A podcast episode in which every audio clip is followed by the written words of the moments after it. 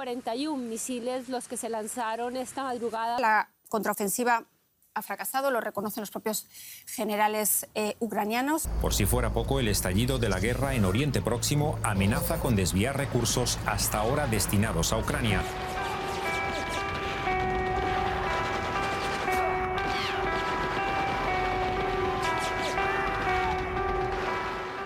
En febrero de 2022 se cumplen dos años de guerra entre Ucrania y Rusia. Una confrontación que ha revivido la amenaza de una guerra mundial y ha golpeado fuertemente la economía, la cultura y la paz de un pueblo ucraniano que resiste ante una potencia invasora en medio de su propia fragmentación nacional y la pérdida de apoyo por parte de la comunidad internacional ante el surgimiento de nuevos conflictos armados en distintas partes del mundo.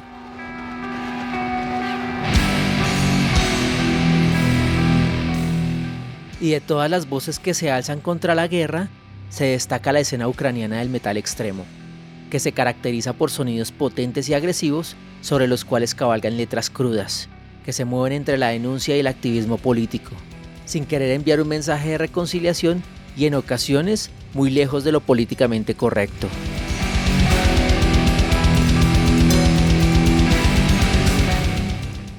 Bienvenidas y bienvenidos a Ucrania Extrema, una microserie de Bruma.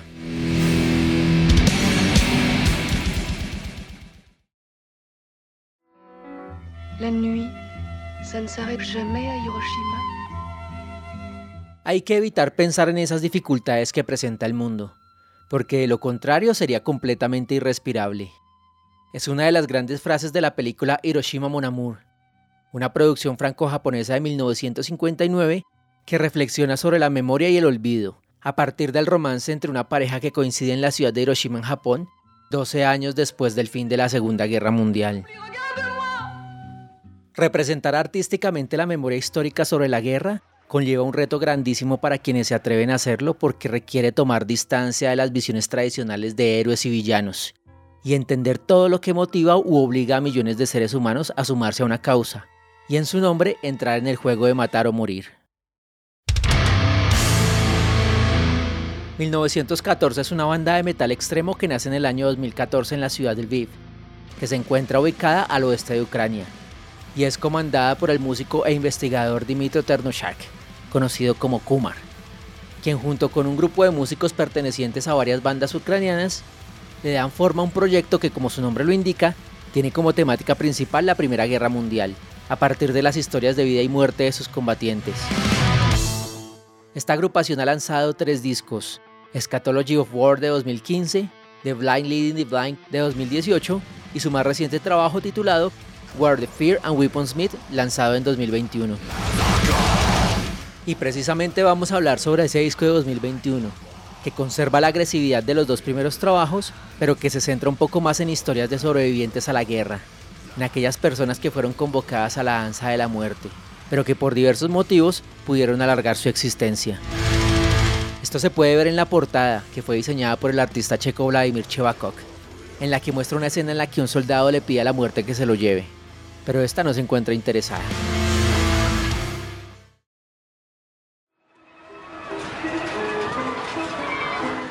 El disco inicia con una introducción llamada War In, que es el extracto de una canción popular serbia de comienzos de la década de 1910 y da la entrada a la primera canción titulada FN.380 ACP numeral 19074, que es la referencia del arma con la que Gavrilo Princip, militante nacionalista serbio del grupo La Joven Bosnia, asesinó al archiduque del Imperio Austrohúngaro Franz Ferdinand en julio de 1914 durante su visita a Sarajevo, dando inicio a la Primera Guerra Mundial.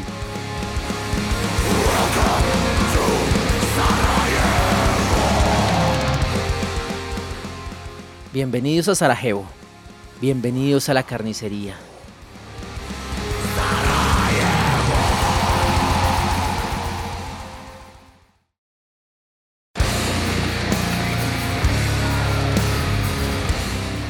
Vimy Reach, la cima de Vimy. Es una canción un poco más lenta, en la que se le rinde un homenaje al soldado de nacionalidad canadiense y ucraniana, Philip Konowal, quien participó en la captura de una posición alemana en la ciudad de Arras en junio de 1917. ¿Y cuál fue la hazaña de Konowal? Conservar su vida acabando con el mayor número de vidas del enemigo.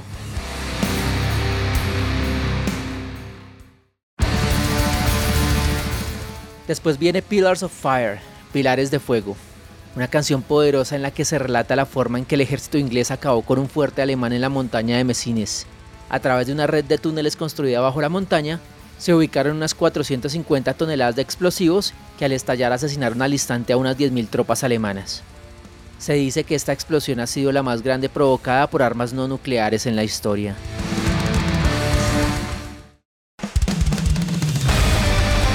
La cuarta canción es Don't Tread on Me, No me pises, y es en mi opinión una de las historias más interesantes del disco. Habla sobre los Harlem Hellfighters, una unidad del ejército de Estados Unidos integrada por soldados negros y latinos que fue la que más tiempo duró en combate, la que tuvo a cargo las peores misiones y la que más baja sufrió. A esta unidad pertenecía el sargento Henry Johnson, quien fue condecorado junto a su unidad por el gobierno de Francia en 1918 y de manera póstuma en 1996 y 2005 por el gobierno de Estados Unidos.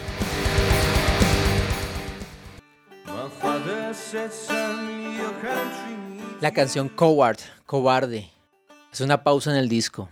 Una canción de onda folclórica interpretada por el primer invitado, el músico ucraniano Sasha Bowl de la agrupación Me and That Men, en la que cuenta la historia de un joven reclutado por el ejército inglés que es asesinado por su superior por intentar huir del campo de batalla en Menin Road, Bélgica.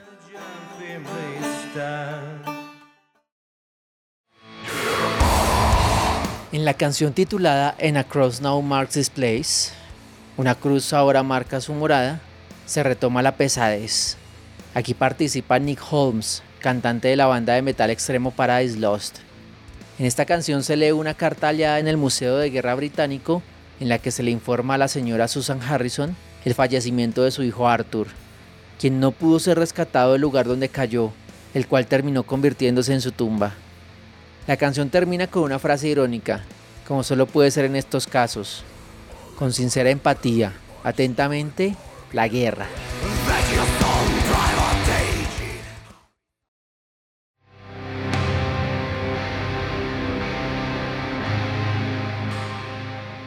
La siguiente canción es titulada Cuerpos de autos, cañones y metralletas.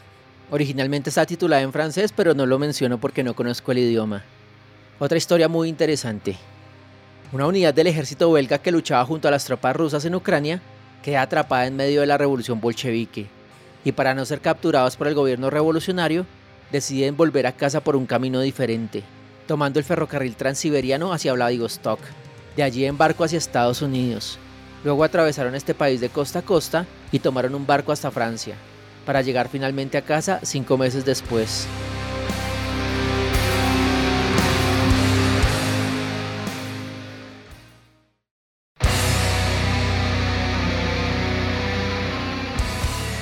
Con Dios por el Rey y la Patria, una canción que originalmente está titulada en alemán y que por los mismos motivos de la canción anterior no me atrevo a pronunciar. Cuenta la historia del sargento Kunze y un grupo de nueve soldados alemanes que tomaron el fuerte Dumont, cerca de la población de Verdun, que se encontraba en poder del ejército francés. Lo impresionante de este hecho fue que el pequeño grupo de soldados tomó el fuerte sin disparar una sola bala, aprovechando que las tropas se refugiaban de los bombardeos alemanes capturando 58 soldados franceses, así como sus armas de defensa.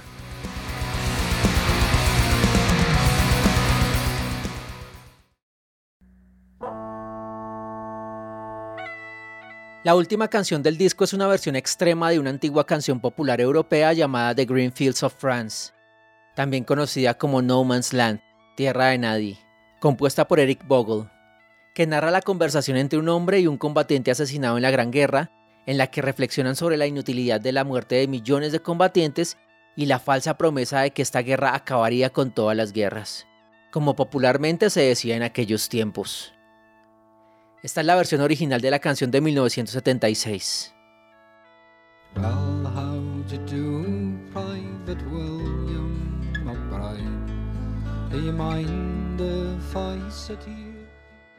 Y esta es la versión que hace la banda en 2021.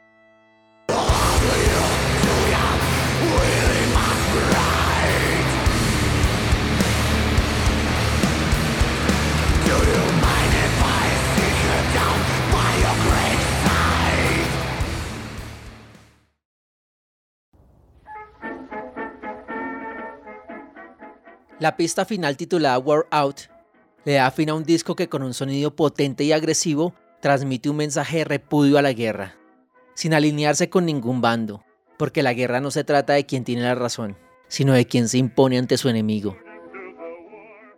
Este disco aborda temáticas que trascienden la Primera Guerra Mundial, como lo son el imperialismo, el colonialismo, el racismo y el independentismo, que estuvieron presentes tanto en la Segunda Guerra Mundial como en los demás conflictos que se han desarrollado a lo largo de los últimos 100 años.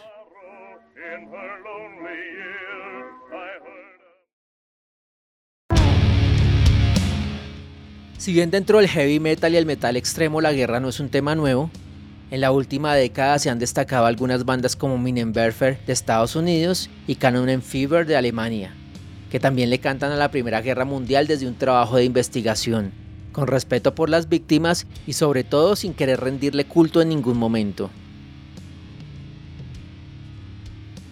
Desde Bruma recomendamos a quienes no conocen el trabajo de 1914 que se acerquen a sus discos, que exploren las letras y pierdan la prevención frente a los sonidos violentos y estridentes.